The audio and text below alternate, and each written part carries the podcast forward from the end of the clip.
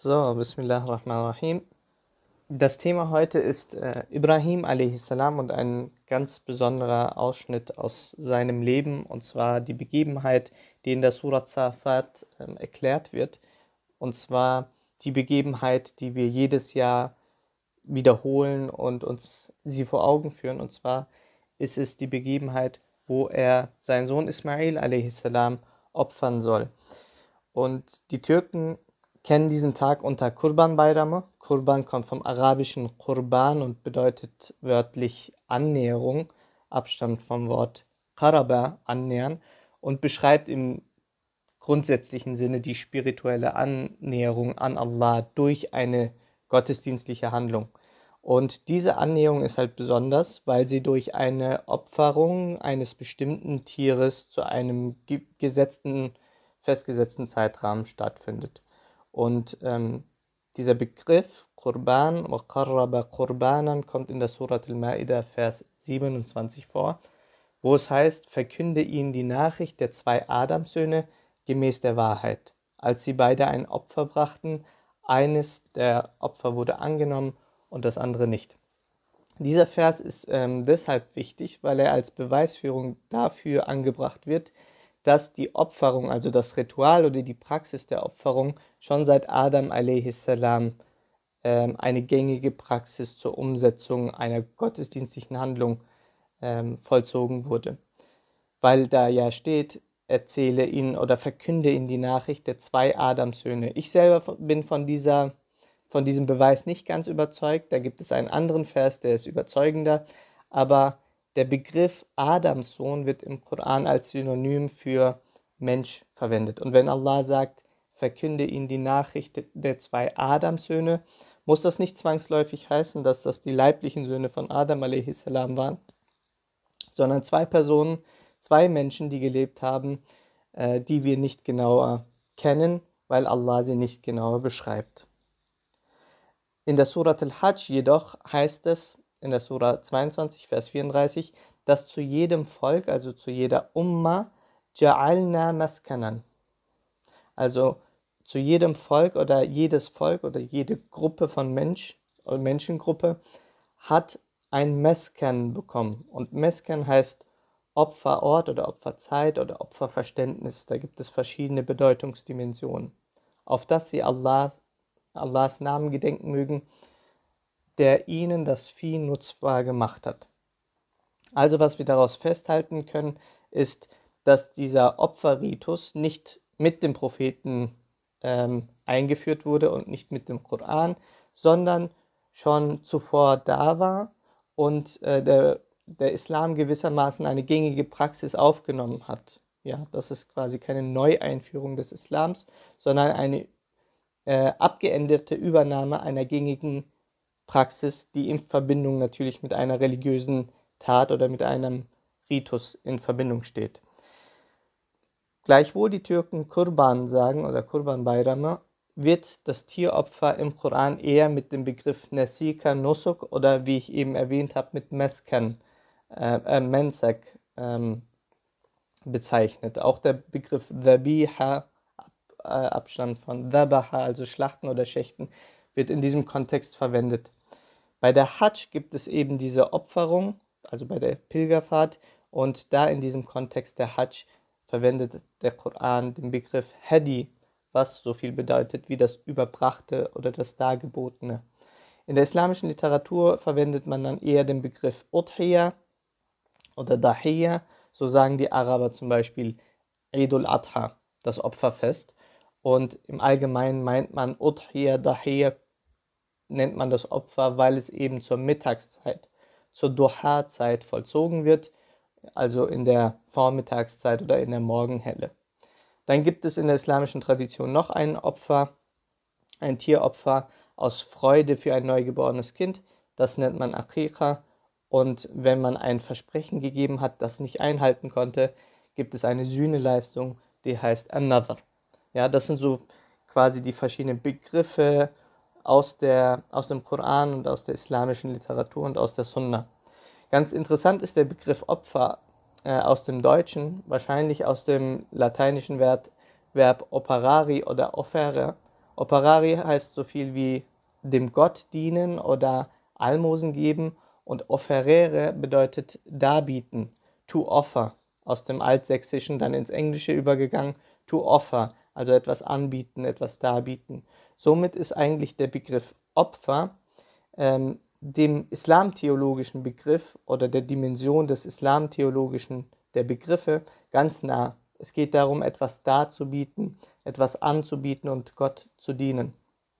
Dabei muss man sagen, und das ist jetzt wichtig, dieser Aspekt für die Geschichte von Ibrahim a.s., dass zur Zeit des Propheten Mohammed sallam, ähm, ich hatte ja gesagt, diese Opfergabe oder dieser Ritus ist schon vor der Zeit des Propheten Mohammed gang und gäbe gewesen. Zum Beispiel haben die Polytheisten in Mekka verschiedenen Überlieferungen zufolge für ihre Götzen eben Tiere geschlachtet und um die Kaaba herum oder außerhalb von Mekka und haben diese Götzen dann mit Blut beschmiert, mit diesem Opferblut und das Fleisch auf verschiedene Felsen verteilt. Ähm, und das Fleisch wurde dann aber nicht gegessen. Ja, das war unüblich, dass man diese Opfergaben isst, weil man diese Tiere für diese Götzen geopfert hat. Man hat Kamele, Schafe, Ziegen, Gazellen und so weiter geopfert. Und der Sinn und Zweck war eben, von diesen Götzen Unterstützung zu bekommen und die Loyalität zu den Götzen eben darzulegen. Ja, zu zeigen, ähm, wir sind euch gegenüber loyal, wir sind bereit, ein Tier zu opfern. Tiere waren damals äh, sehr wertvoll und ähm, es war eine, ein Ausdruck der Religiosität. Und in dieser Hierarchie der Opfergaben war der Mensch, also Menschenopfer, war somit das Wertvollste, was man einem, einer Gottheit geben konnte. Was gibt es Wertvolleres als ein Menschenleben? Deswegen sehen wir, dass Menschenopfer in der prähistorischen Zeit durchaus dokumentiert wurden, zum Beispiel in der Jungsteinzeit im sogenannten ne Neolithikum, 9500 Jahre vor Christus, sehen wir, dass die Menschen sich gegenseitig geopfert haben oder Menschen haben Menschen getötet, um Gottheiten gut zu stimmen. Wir sehen sogar Menschen in der Menschenopfer in der Bronzezeit. Und religionswissenschaftlich wurde das verschieden äh, begründet. Einerseits sagt man, das war so eine Art Nahrung für die Gottheiten. Das kann man sich heute vielleicht ein bisschen schwer vorstellen. Aber man geht dann auch davon aus, dass die Menschen die Menschenopfer dargeboten haben für die Gottheiten selber in einer Notlage waren und wollten, dass die Gottheiten auf diese Not Notlage reagieren. Und da sieht man Menschenopfer in China, bei den Wikingern, bei den alten Ägyptern, bei den Griechen, bei den Römern, in der römischen Antike, bei den Azteken und Maya. Das heißt, unabhängig von ähm, Zeit und Ort gibt es die, so, so etwas wie Menschenopfer oder Me äh, Opferriten, wo äh, ganz konkrete lebendige Menschen getötet wurden, um eben Gottheiten zu äh, verehren oder den Ausdruck der Loyalität darzubieten. Warum ist das jetzt wichtig? Ich denke, ich persönlich aus der Geschichte ähm, von Ibrahim a.s. denke, dass zur Zeit von Ibrahim a.s. Diese, dieser Opferritus, Menschen zu opfern, eine gängige Praxis war und diese ähnlich wie der Tawhid über die Zeit durch die Menschen korrumpiert wurde. Also zunächst einmal haben die Menschen Tieropfer geleistet, um ähm, die Dankbarkeit Allah gegenüber zum Ausdruck zu bringen. Aber nach einer gewissen Zeit ist dieses Verständnis, hat sich dieses Verständnis verschoben und man hat dann aus der Logik, umso wertvollere Dinge ich für Gott opfer, desto mehr zufrieden ist er mit mir, desto eher hilft er mir.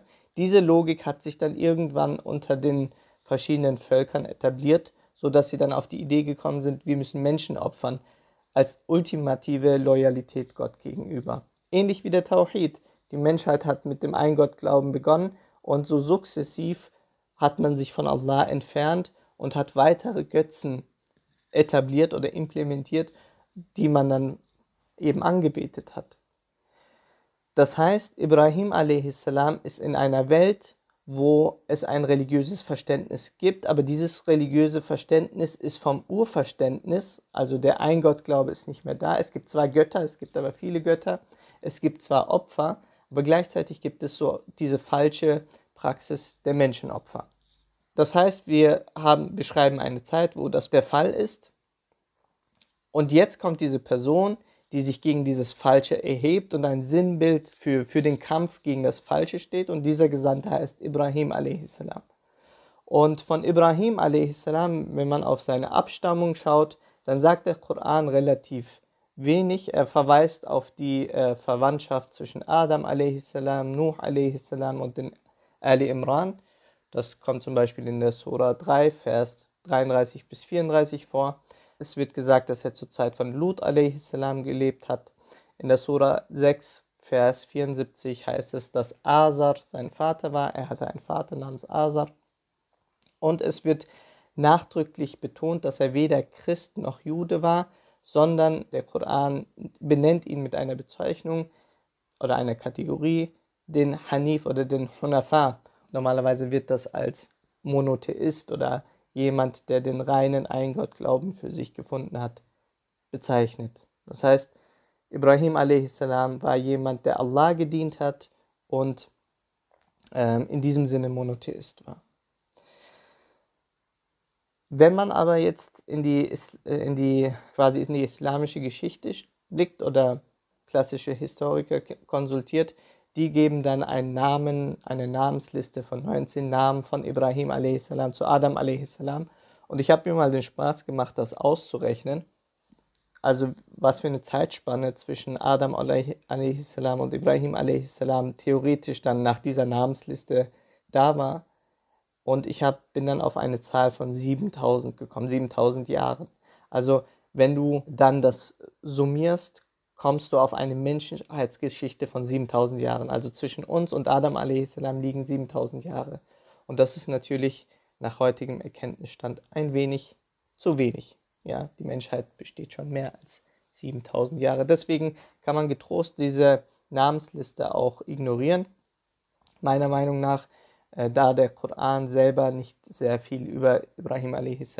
Abstammung wiedergibt. Das Alte Testament beschreibt ihn als jemand, der im Zweistromland aufgewachsen ist oder von diesem Zweistromland, also Euphrat und Tigris, abstammt. Aber auch das spielt eigentlich gar nicht so eine große Rolle für die Erzählweise des Korans. Abraham, Ibrahim kommt wahrscheinlich aus dem Hebräischen Avraham oder Aviram, was volksetymologisch Vater der vielen Völker bedeutet. Und er ist natürlich eine zentrale Figur im Alten Testament und somit für äh, Juden, Christen, aber auch für Muslime ganz wichtig, weil die Araber selber beziehen sich auf Ibrahim a.s. nicht über den Sohn Ishaq, weil Ibrahim a.s. hatte zwei Söhne, Ismail und Ishaq. Die Araber beziehen sich auf Ismail als, ähm, als Ur-Ur-Urgroßvater. Und die Abstammung von, vom Prophet Muhammad wird auch auf Ismail a.s. zurückgeführt. Schaut man auf die Geschichte von Ibrahim a.s. im Koran, dann sieht man zum Beispiel, dass das Erbe des Propheten Muhammad oder äh, der Koran und die Botschaft, die der Prophet Muhammad bekommen hat, immer wieder auf Ibrahim a.s. zurückgeführt wird. Zum Beispiel in der Surat Hajj, Vers 78, Millata abikum Ibrahim huwa sammakumul muslimina min qabl. Also, euer Vorvater Ibrahim, ihr seid von der Abstammung eures Vorvaters Ibrahim, er spricht, natürlich spricht hier der Koran zu den äh, antiken Arabern, muslimin min qabl. Und er hat euch schon zuvor Muslime genannt, ja, Gottergebene. Das heißt, die Gottergebenheit wird nicht mit dem Propheten Mohammed manifestiert, sondern schon zu Lebzeiten von Ibrahim a.s. Was wir hier vielleicht als Lehre ableiten können, ist, dass die Botschaft, die der Prophet Muhammad den äh, Mekkanern bringt, immer wieder im Koran nicht als etwas Fremdes und Neues beschrieben wird, sondern etwas, worauf sich die Menschen auch sogar von ihrer ähm, Linie, also das heißt von ihrer Abstammung her, berufen können. Und wenn wir hier in Deutschland über den Eingottglauben sprechen und über die Gesandtschaft und ein Leben nach dem Tod und wir verpacken das immer so als etwas sehr Fremdes und Orientalisches, kann es sein, dass die Menschen Schwierigkeiten haben, damit eine Beziehung einzugehen. Aber wenn wir es schaffen, quasi diese Botschaft als etwas äh, Akzeptables und nicht eben Fremdes, sondern Bekanntes zu formulieren, dann ist es leichter, dies anzunehmen. Und das macht der Koran immer und immer wieder, indem er darauf eingeht, dass die Araber selber gesagt haben, wir berufen uns auf Ibrahim und der Koran beruft sich auch auf Ibrahim, um zu, zu zeigen, das, was hier ist, ist nicht fremd, sondern das ist etwas Urnatürliches der Fitra entsprechend, also der natürlichen Veranlagung des Menschen entsprechend.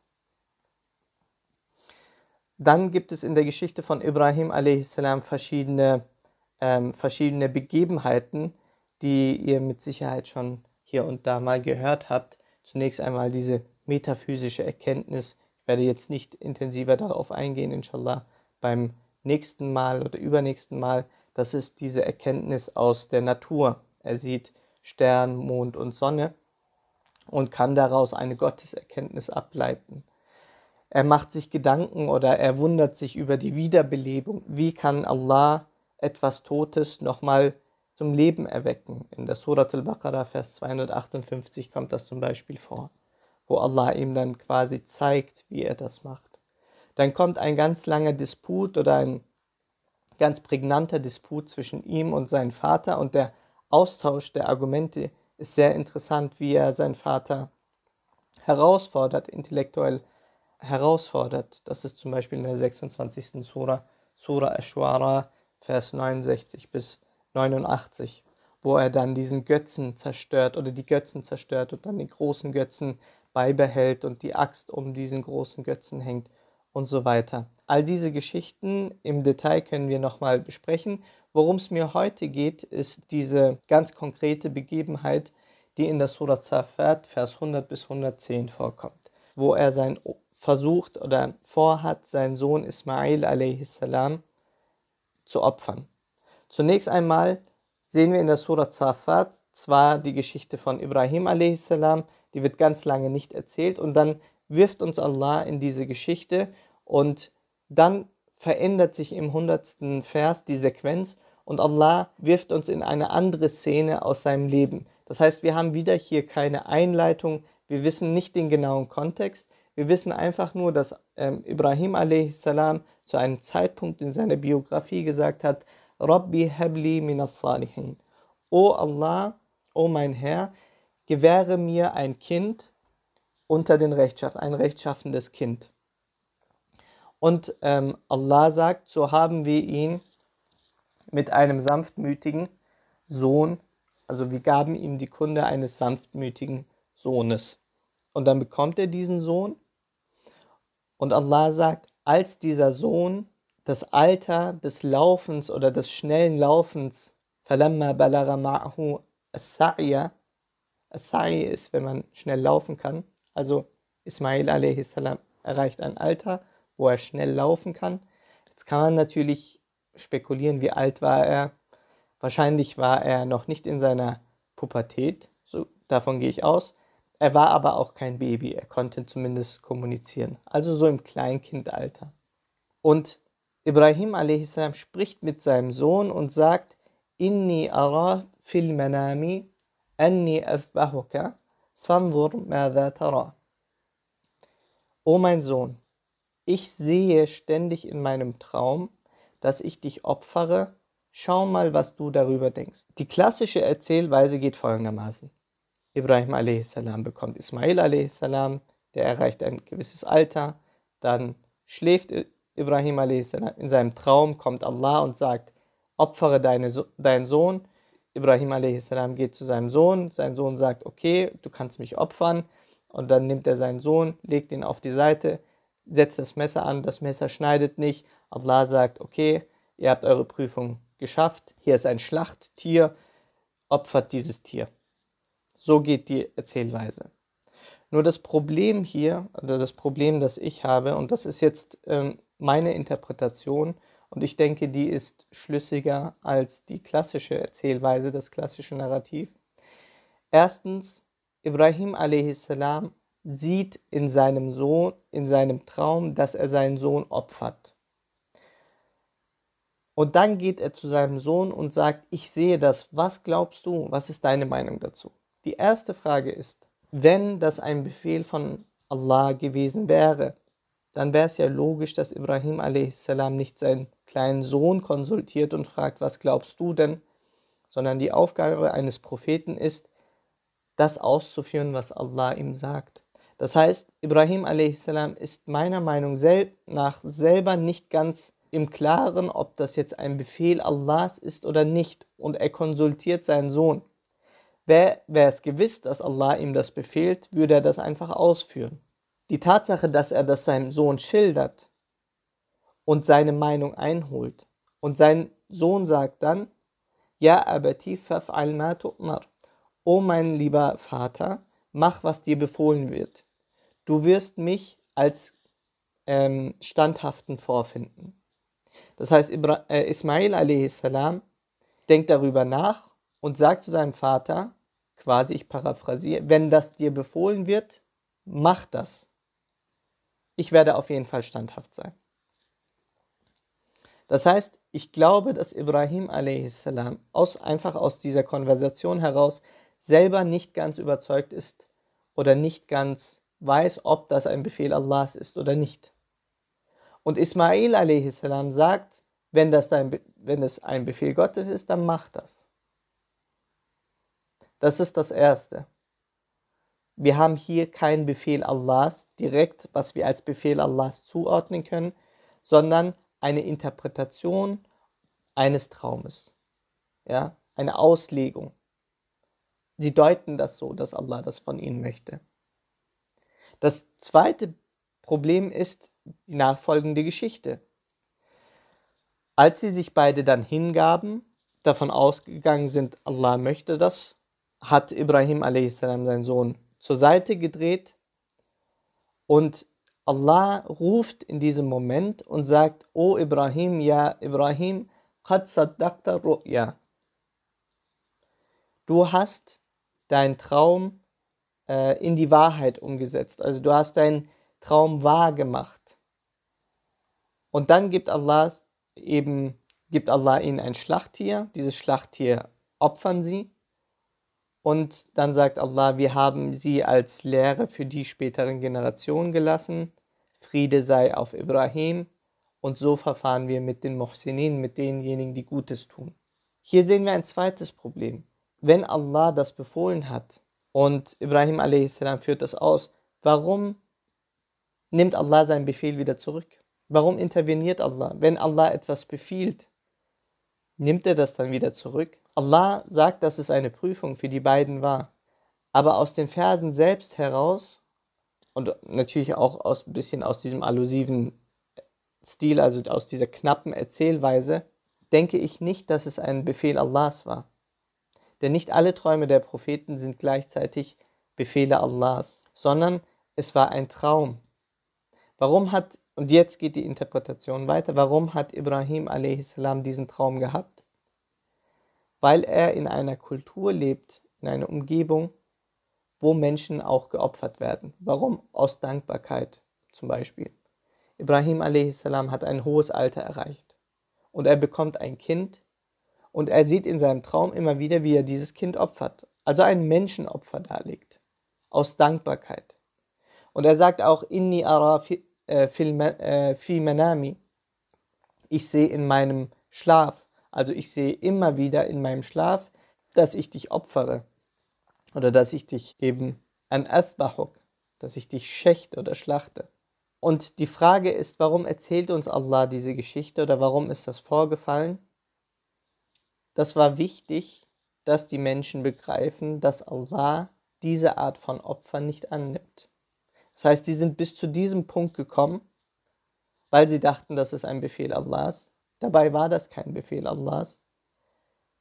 Und sie wollten das machen und Allah verhindert das und sagt, wenn ihr opfern wollt, dann opfert ein Schaf oder ein, ein Vieh oder ein Tier. Und dann gibt es einen ganz wichtigen Aspekt in der Surat Hajj, Vers 37, der das Ganze eigentlich abrundet, indem Allah sagt, لا ينال الله لحومها ولا دماؤها ولكن يناله التقوى منكم. Weder das Fleisch noch das Blut erreichen Allah, sondern das, was Allah erreicht, ist die Taqwa, ist die Gottesehrfurcht, ist die Einstellung, die ihr habt. Und so hat er euch dieses Vieh nutzbar gemacht und ihr sollt einfach Allah rühmen. Auch das, was wir mit dem Fleisch machen, äh, auch in der Surat, wieder in der Surat Hajj, heißt es, nimmt einen Teil dieses Fleisches für euch und gibt es den äh, Bedürftigen, einen Teil den Bedürftigen. Dieser Drang zu opfern und eine Opferdarbietung zu geben, wird dadurch kanalisiert. Durch diese Geschichte von Ibrahim a.s. wird diesem Menschenopfer äh, ein Ende gesetzt, indem man an Ibrahim und seinem Sohn ein Exempel statuiert, aber nicht weil Allah befiehlt, sie zu opfern, sondern weil sie aus ihrem eigenen sozusagen Ijtihad heraus, aus ihrer eigenen Anstrengung, diesen Traum zu deuten, auf diesen Schluss gekommen sind und Allah verbietet ihnen das, dies zu machen. Gibt ihnen aber eine Alternative und sagt, ihr könnt dieses Tier opfern. Und wenn ihr dieses Tier geopfert habt, wisst, dass weder das Fleisch noch das Blut irgendwie an Allah kommt. Auch die Idee, dass man etwas opfert und Allah hätte dadurch irgendwie Nahrung gefunden, diese falsche Vorstellung, dass man etwas opfert und das den Gottheiten als Nahrung gibt, negiert Allah. Er sagt, ich habe von diesem Fleisch nichts. Ganz im Gegenteil. Geht und verteilt das Fleisch unter euch, gibt es den bedürftigen Menschen. Das, was ich brauche, ist eure Einstellung, At-Taqwa. Ich habe euch dieses Tier oder diese Tiere nutzbar gemacht. Ihr könnt von denen profitieren als eben Reittiere, als Transporttiere oder als Nahrungsmittel oder sonst irgendwie. Ich brauche diese Opfergaben quasi nicht. Dennoch gibt es so einen Ritus und dennoch ist das ein Teil der gängigen Praxis und Allah kanalisiert diese gängige Praxis, indem er ein Ende, diese Praxis des Menschenopfers ähm, beendet und dann auch sagt, wenn ihr etwas opfert, glaubt nicht, dass ich etwas davon hätte. Wichtig ist vielleicht als Lehre hieraus, Allah hätte ja auch sagen können, naja, Menschenopfer ist falsch, lasst es, opfert einfach gar nichts. Aber Allah ersetzt das eine mit dem anderen. Allah sagt, macht kein Menschenopfer und wenn ihr opfern wollt, dann ein Tier. Das heißt, Allah ersetzt das mit einer Alternative. Denn anscheinend ist es im Menschen verankert, so eine, ein gewisser Drang, irgendwie ein Opfer darzulegen. Und das, da gibt Allah einfach für den Menschen eine Alternative und sagt, wenn du opfern möchtest, dann ein Tier. Und dieses Tier und äh, was die Regularien betrifft, das kann man in den Fiqh-Büchern auch nachschauen. Welches Tier und wie das Tier geopfert wird und in welchem Rahmen und so weiter und so fort.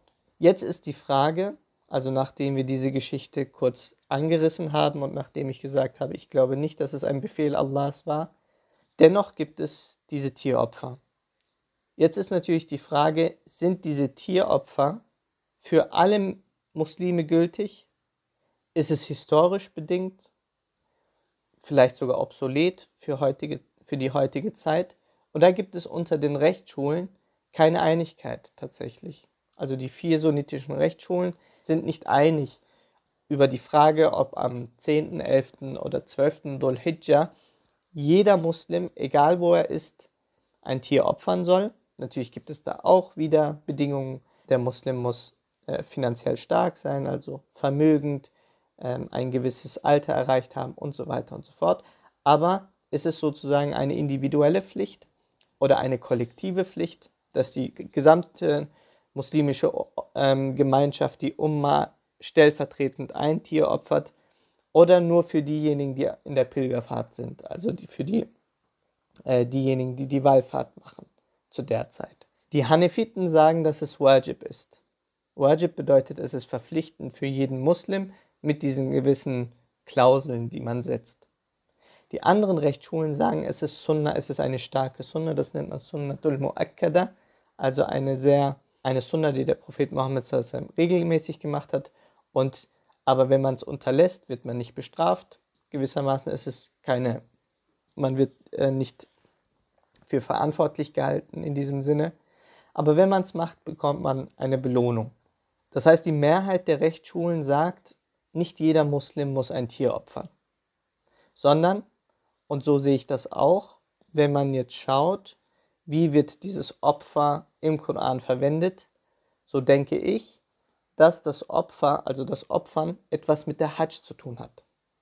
Im Kontext der Hajj.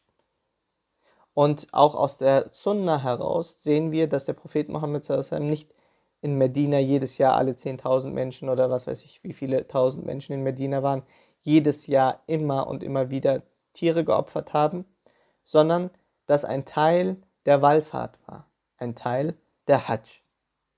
Ich verstehe die Argumentation derer, die sagen, das ist eine individuelle Pflicht, die gehen da auf den Vers Surat al-Kawthar, wo Allah sagt, Wanhar, schlachte und dann die Verse in der Surat Hajj als Beweisführung anführen. Dennoch denke ich, dass in diesem Kontext diese, diese Opfergabe zur Wallfahrt gemeint ist und somit keine individuelle Pflicht. Dennoch ist es erlaubt, also es ist jetzt nicht verboten. Wenn die Opferung keine individuelle Pflicht ist, dann kann man sich natürlich überlegen, ob zu gewissen Zeiten es nicht klüger wäre, wenn nicht 1,5 Milliarden Menschen, Muslime auf der Welt, je ein Kamel oder ein Schaf oder eine Ziege opfern. Plus, für uns Muslime in Deutschland bedeutet die Opferung, dass wir Geld spenden. Aber die, ähm, die Udhiyya, also die Opferung, ist zunächst einmal nicht als humanitäre Hilfe gedacht, sondern ist min sha'airillah, von den Riten und Symbolen Allahs. Das heißt, man muss das eigentlich eigenhändig ausführen. Bei den Malikiten darf man sich äh, beteiligen an einem Opfer, da muss man das nicht eigenhändig ausführen. Nichtsdestotrotz ist der Sinn und Zweck normalerweise, dass du das innerhalb des, der Hajj am 10., 11. oder 12. Dhul Hijjah vollziehst und im besten Falle eigenhändig vollziehst. Und wir haben das hier, weil wir in Deutschland nicht schächten können, als humanitäre Hilfe. Da überweist du Geld und hoffst darauf, dass die Spendenorganisation irgendwo für dich ein Schaf opfert. Ob damit der Sinn und Zweck dessen, was Allah hier im Koran beschreibt, erfüllt ist, das wage ich zu bezweifeln. Wichtig ist, dass wir Ibrahim a.s. Geschichte gedenken, wissen, dass mit diesem Ereignis das Menschenopfer eine klare Abfuhr bekommen hat und dass sich dann dieses Tieropfer auf die Hajj, weil äh, in der Geschichte von Ibrahim a.s. hat die Hajj auch eine wichtige Bedeutung, denn er ist derjenige, der das Fundament der Kaaba wieder neu entdeckt und mit seinem Sohn Ismail a.s. das aufbaut und dann sagt Allah, ruft die Menschen zur Hajj, also ruft die Menschen zu diesem Ort. Das heißt, diese diese Wallfahrt wird zur Zeit von, zur Zeit von Ibrahim a.s. rehabilitiert. Und in diesem Kontext soll man auch eben eine Opferung vornehmen. Jetzt gibt es, das ist das eine, die rechtliche Dimension. Da kann sich natürlich jeder dem anschließen, was er oder sie persönlich für logischer hält. Ich persönlich sehe das nicht als individuelle Pflicht für außerhalb der Wallfahrt. Innerhalb der Wallfahrt sehe ich das als Pflicht. Jetzt ist die zweite Frage.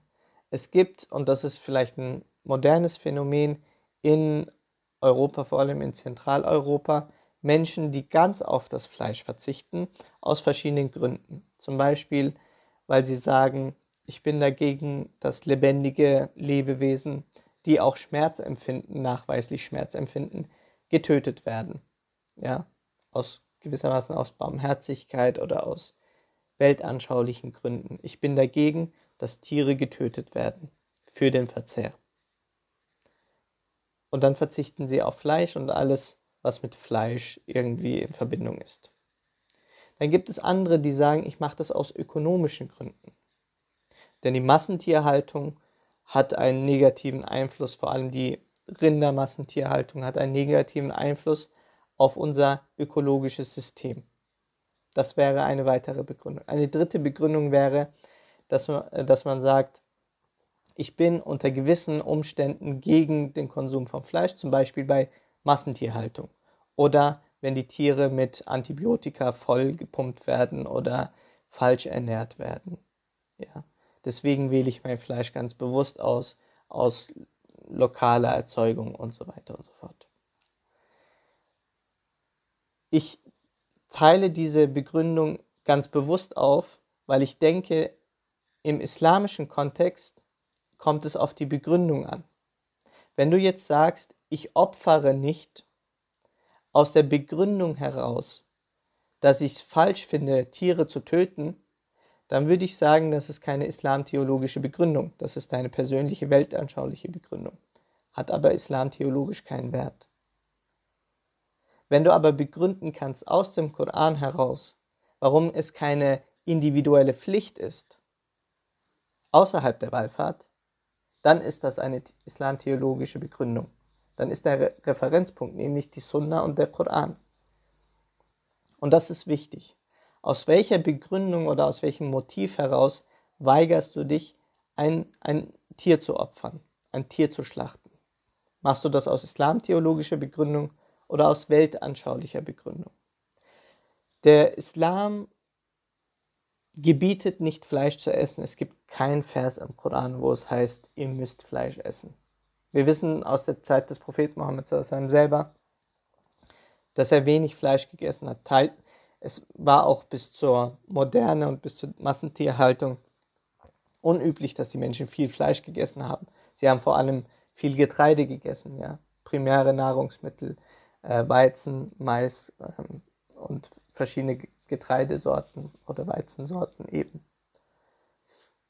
Mit der Massentierhaltung und mit der Industrialisierung kam eben dieser enorme Fleischkonsum und in der Dialektik von Hegel verstanden, ist das quasi jetzt so eine Reizreaktion, dass man sagt, ich verzichte ganz auf Fleisch. Ich denke aber persönlich, dass es auch, das liegt daran, dass wir auf etwas reagieren, was wir ethisch, was wir unmoralisch finden, unethisch finden. Aber das als quasi als allgemeines Prinzip zu erheben und zu sagen, das ist für alle Zeiten gültig, dieses äh, ethische Prinzip quasi war für den Propheten genauso gültig wie für 500 Jahre nach unserer Zeit, finde ich für problematisch. Man kann sagen, an diesem Ort, zu dieser Zeit, ist, das, ist der Konsum von Fleisch kontraproduktiv. Deswegen esse ich weniger Fleisch oder ich esse, verzichte ganz auf Fleisch. Nicht, weil Allah mir das verbietet, nicht, weil ich denke, dass ich jetzt, also wenn man jetzt sagen würde, äh, ich bin dagegen, dass Tiere getötet werden, auf der anderen Seite erlaubt das Allah unter gewissen Umständen, dann, dann hätten wir natürlich ein Spannungsfeld oder eine Konfliktlinie. Weil dann würdest du sagen, etwas, was Allah erlaubt unter gewissen Umständen, verbiete ich für die Menschen. Und ich denke, da, das ist problematisch. Aber zu sagen, aus ökologischen und ethischen Gründen ist es zu dieser Zeit unter diesen Bedingungen nicht klug, dass 1,5 Milliarden Menschen jetzt nochmal Tiere opfern, weil es eben keine individuelle Pflicht ist, das denke ich ist äh, annehmbar. Allahu Alam.